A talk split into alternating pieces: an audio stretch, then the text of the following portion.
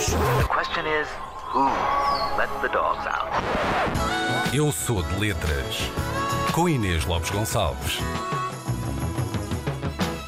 Pois bem, e hoje temos aqui uma pergunta que, ao mesmo tempo que lança uma questão para o ar, é também uma lição, uma verdadeira lição sobre o que é o consentimento de que tanto se fala hoje em dia. Vamos lá.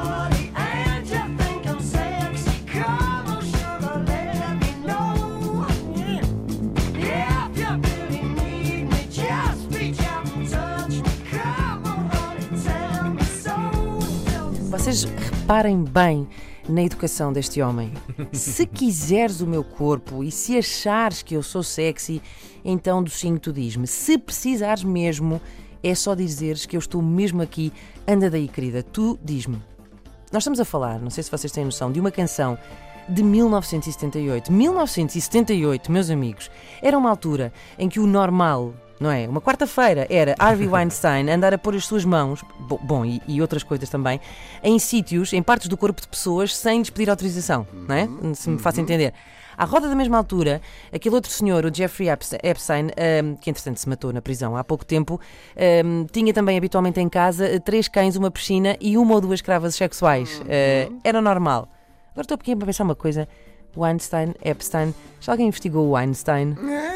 É bem possível que. Bom, uh, conseguem perceber onde é que eu quero chegar aqui? Ou seja, em 1978, Rod Stewart tinha tudo para ser um porco javarde e escrever canções misóginas à brava. Mas não, ele escolheu ser um gentleman, um cavalheiro. A miúda vai, mas só e apenas na circunstância de achar eventualmente que aprecia aquela combinação entre a complexão física e um certo tipo de feromonas que o indivíduo exala.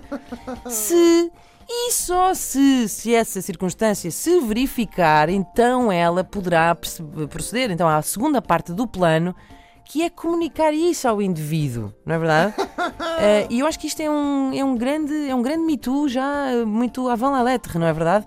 Uh, agora parecia o Vanderdinha, as expressões. Uh... Avant la hashtag. Aquele galicismo essencial. Ora bem, qual é o problema? É que o indivíduo, uh, no caso disto se tratar de uma coisa autobiográfica, é Rod Stewart. E Rod Stewart tem aquele cabelo que nós sabemos. Pelo que não, Rod? A resposta à pergunta é: não é nada sexy. Não era em 1978 e não é em 2019. Ah, bom. Eu não sei se isto de facto é autobiográfico ou não, mas há uma coisa que eu sei sobre esta canção. Sabem o que é? O que é? É que é plágio. Ah! Ora, Plágio? ouçam lá isto.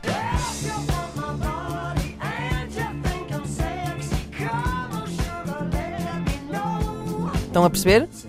Pronto, então agora ouçam isto. La princesa,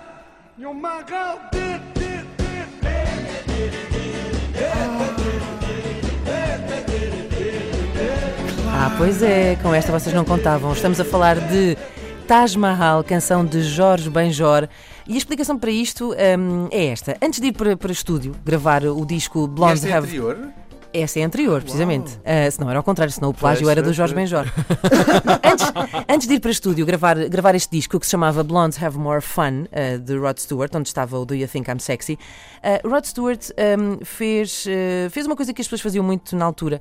Que foi para o Rio de Janeiro uh, com dois outros amigos muito populares também na altura, Freddie Mercury e Elton John. Uh, agora imaginem aqueles três uh, à solta no Rio de Janeiro.